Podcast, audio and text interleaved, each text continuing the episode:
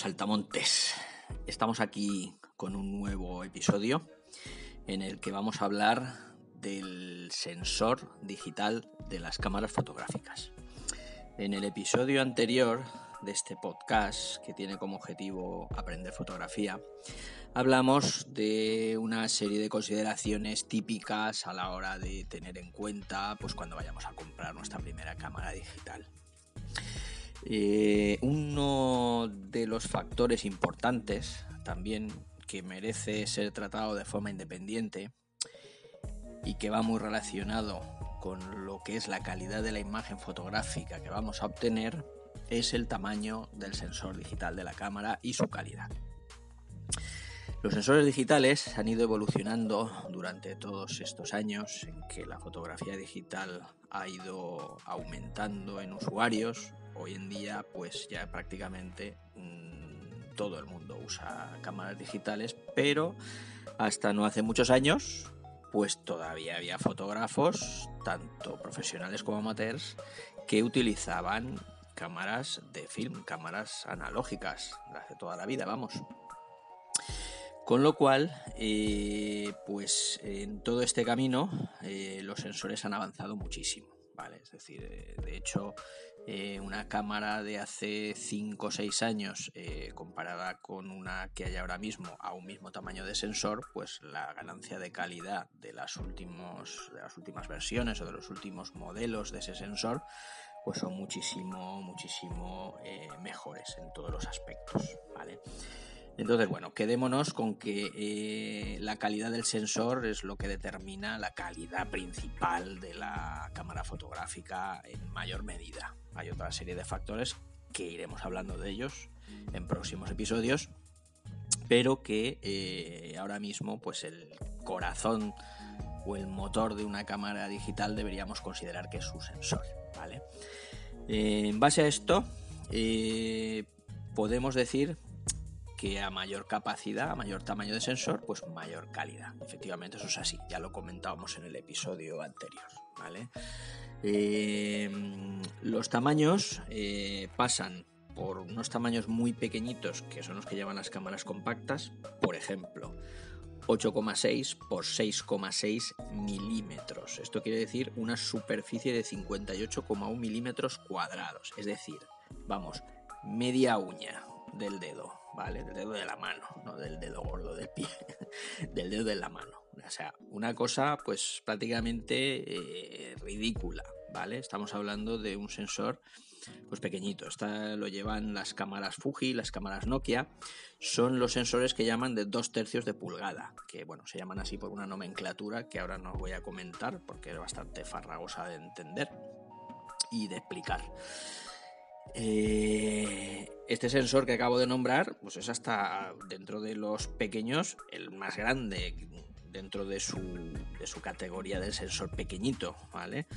El más pequeño es la mínima expresión de sensor normalmente utilizado en cámaras compactas, tiene una superficie de 25 milímetros cuadrados, es decir, la mitad del que os acaba de comentar, con un tamaño de 5,76 milímetros por 4,29 milímetros. O sea, eso ya es la risa de sensor, ¿vale? De hecho, muchos móviles eh, llevan eh, sensores de este estilo, ¿vale? Em, bien. Este tipo de sensores se usan en las cámaras compactas, en las cámaras bridge tamaño un poquito mayor, que os comentaba, de 2 tercios de pulgada, de 8,6 por 6,6, 58,1 milímetros cuadrados. Y a partir de aquí, en lo que son las cámaras ya denominadas micro 4 tercios, que comentábamos en el episodio anterior, pues tienen un sensor ya sensiblemente superior en cuanto a tamaño. Estamos hablando por ejemplo, de cámaras Olympus o Panasonic, que son las que principalmente eh, se unieron a la hora de crear este tipo de sensores llamados micro 4 tercios, con un tamaño entre 17,3 milímetros por 13 milímetros, lo que da una superficie de 225 milímetros cuadrados.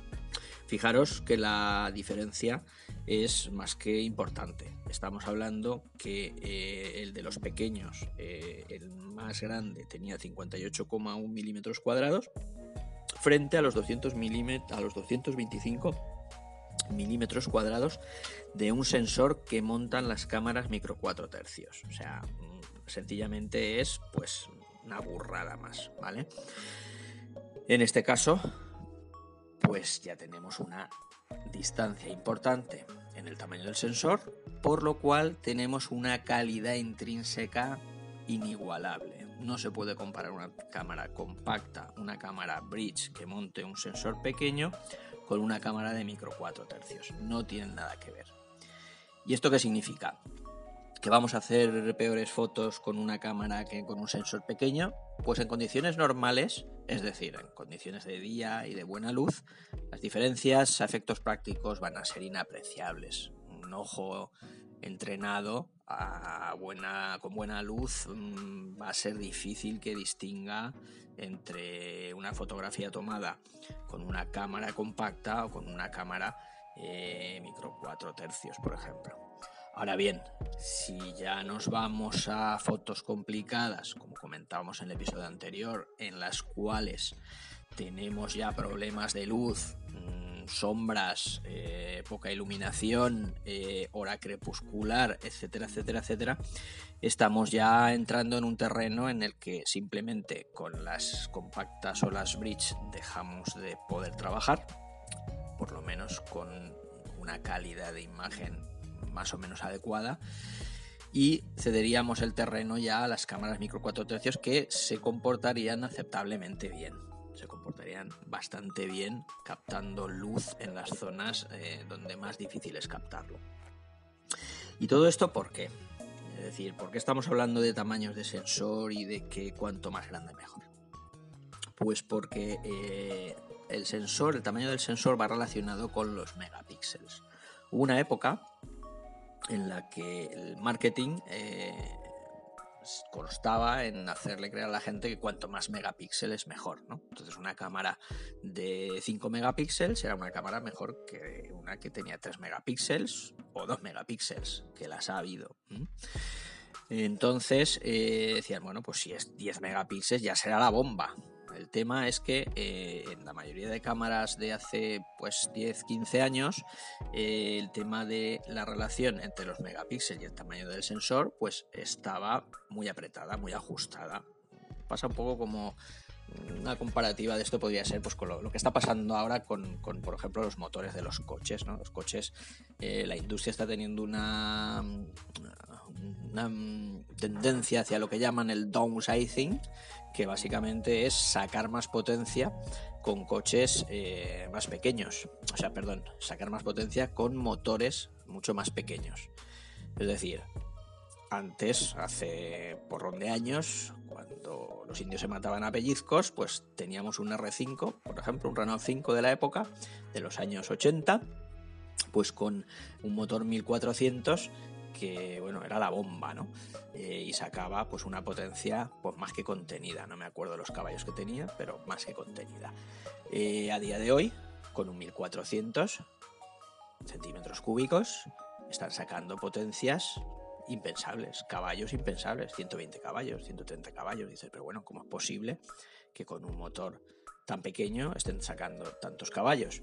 Bueno, pues están metiendo turbos, están metiendo pues la última tecnología en este tipo de motores. Eh, ¿Son fiables a largo plazo? Pues bueno, yo particularmente pienso que no, pero bueno, esto es una comparativa en cuanto a lo que sería eh, lo que pasa con los sensores.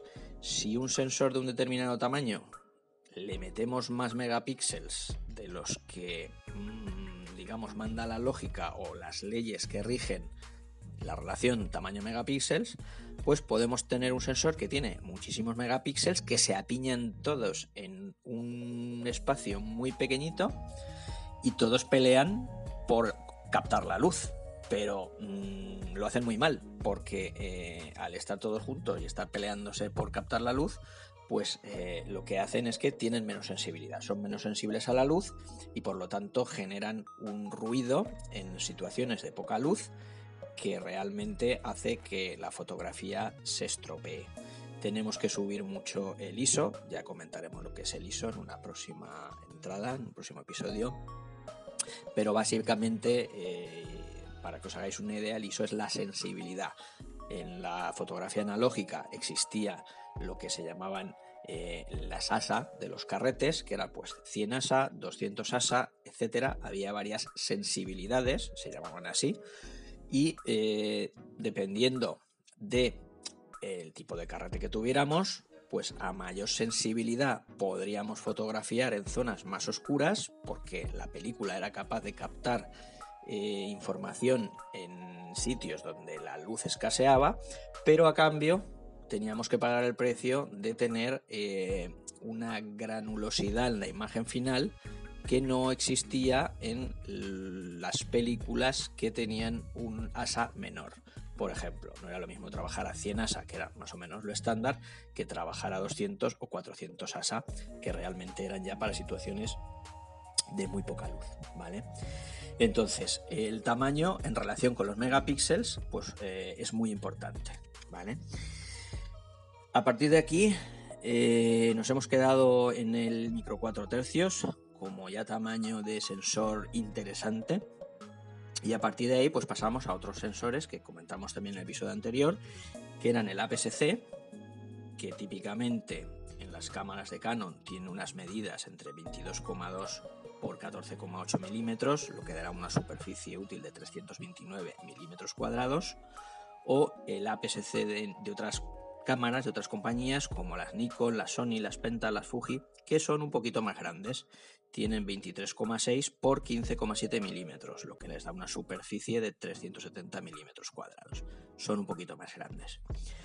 Luego tenemos otros tipos de APS-C, como son el APS-H, le llaman H, de Canon, que es un poquito más grande que el APS-C tanto de Canon como de Nikon, Sony, etcétera, que es de 28,7 por 19 milímetros. Son 548 milímetros cuadrados. Es un poquito más más ancho ¿eh? y da una, superficie mayor. Y luego ya tenemos el full frame, que como comentábamos en el episodio anterior, es el de las cámaras reflex que utilizan principalmente gente profesional, aunque aquí hay de todo, hay gente profesional que utiliza una PSC tranquilamente. Y el APS, perdón, el full frame, eh, tenemos que tiene una superficie mayor de todos. Está en los 36 por los 24 milímetros con una superficie de 864 milímetros cuadrados. ¿Vale? Muy bien. Eh, ¿Qué quiere decir esto? Bueno, pues que siempre que tengamos una relación adecuada entre tamaño de sensor y megapíxeles, pues vamos a tener una calidad determinada a la hora de obtener la imagen. Esta calidad determinada eh, va a ser siempre superior en las gamas eh, pues más profesionales. ¿Por qué? Pues porque de alguna manera eh, la tecnología también avanza, los componentes electrónicos avanzan y hay formas de reducir el ruido que se produce a la hora de captar la imagen digital, aunque haya muchos megapíxeles afinados, eh, eh, apiñados en, una superficie determinada. Bien, pues hasta aquí los tamaños. Eh, faltaría nombrar el tamaño de medio formato, que comentábamos también anteriormente, que es un formato ya para profesionales, que es mucho más grande que el full frame. El formato el medio formato que se suele llamar, pues eh, tiene aproximadamente unas medidas que eh, están dependiendo de los fabricantes pues más o menos, más o menos, dependiendo del tipo de, fabricante que sea, pues por ejemplo, eh, hay entre 56 por 42, 56 por 56, 67 por 56, en fin, como veis estamos hablando ya de tamaños de sensor relativamente grandes y por supuesto carísimos. O sea, vamos, no os planteéis comprar una cámara de medio formato porque aparte de que son pesadas, voluminosas, eh, su precio se dispara. Eso entra ya dentro de lo que es el mercado profesional y realmente... Eh, vamos, si no es para trabajos profesionales, amortizar una de esas cámaras pues es prácticamente imposible para un usuario amateur, un usuario aficionado. Vale la pena invertir en buenas lentes que irse unas cámaras de este estilo que rozan los miles eh, y miles de euros. No sé los precios, pero vamos, ni los quiero saber porque realmente eh, queda fuera un poquito del ámbito de lo que sería estos episodios en los que pretendemos aprender fotografía y avanzar hacia unos niveles pues semiprofesionales o incluso profesionales, no, no, tiene nada de descabellado. La diferencia entre un profesional y un amateur es que el, profesional cobra por su trabajo, pero un fotógrafo amateur puede ser igual o mejor que un fotógrafo profesional en cuanto a la capacidad de realizar el trabajo que, fotográfico que en su momento se, se demande.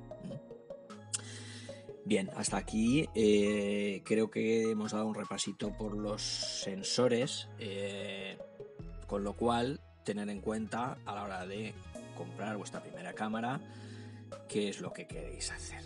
Como comentábamos en el episodio anterior, el tipo de fotografía que queramos hacer eh, es importante porque a partir de ahí eh, podemos elegir. Mi elección personal sería un formato APS-C, es un formato APS-C, de hecho yo trabajo con APS-C y ese formato pues os va a dar la calidad suficiente para trabajar, aprender en fotografía durante muchos años.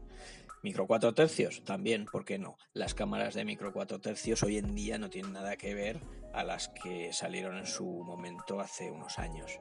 Eh, como os comentaba, la calidad de los componentes electrónicos, la tecnología, la capacidad computacional de las máquinas ha hecho que eh, meter un montón de, de megapíxeles en un sensor más pequeño sea posible hoy en día con más calidad y menos ruido que hace unos años. Y bueno, pues a partir de aquí cada uno que decida, ¿no? Pero vamos, APS-C es una buena elección eh, y a partir de ahí, si más adelante queréis cambiar a full frame, pues siempre podéis hacerlo. Un tema importante, si eso entra dentro de vuestros planes a futuro, aunque creo que es pronto para planteárselo, pero bueno, si así fuera, tened en cuenta que existe lo que se llama el factor de recorte. Hablaremos de ello en otro, en otro episodio. El factor de recorte básicamente eh, quiere decir que las lentes que utilizamos o la, capacidad de visión a través de esas lentes eh, tiene lo que se llama un factor de recorte en sí mismo, que eh, quiere decir que una cámara full frame, un objetivo de una cámara full frame puede ser utilizado en una cámara APS-C, pero no a la inversa. Bueno, sí puede ser utilizado, pero nos va a generar un círculo negro alrededor del recuadro del tamaño del sensor full frame. No me extiendo más en esto. Quiero decir, si eh, compráis eh, una cámara APS-C y en el futuro vais a dar el paso o pensáis dar el paso en unos años a una cámara tipo full frame, los objetivos que compréis deben de ser de tipo eh, full frame para que cuando hagáis el cambio no tengáis que tirar todos los objetivos que hayáis comprado a la basura. Existen excepciones porque hay objetivos eh, para PSC específicamente que os van a funcionar eh, pues muy bien en APS-C, aunque solo sirvan para APS-C y que tienen unas características ópticas pues muy buenas con una relación calidad-precio imbatible. Entonces, bueno, pues a lo mejor vale la pena comprarse una PSC, aunque luego sepamos que no lo vamos a poder utilizar en full frame. Aunque, aunque hay excepciones para esto. Porque, por ejemplo, la nueva Sony AR3, si no me equivoco, perdón, es una máquina que, eh, aunque tiene un sensor full frame, tiene la capacidad de adaptarse electrónicamente para aceptar objetivos, lentes que no son full frame, con lo cual podemos usar un objetivo APS-C tranquilamente en la cámara sin tener ningún tipo de efecto de recorte ni viñeteo en lo que es el, cuadro final de, la imagen.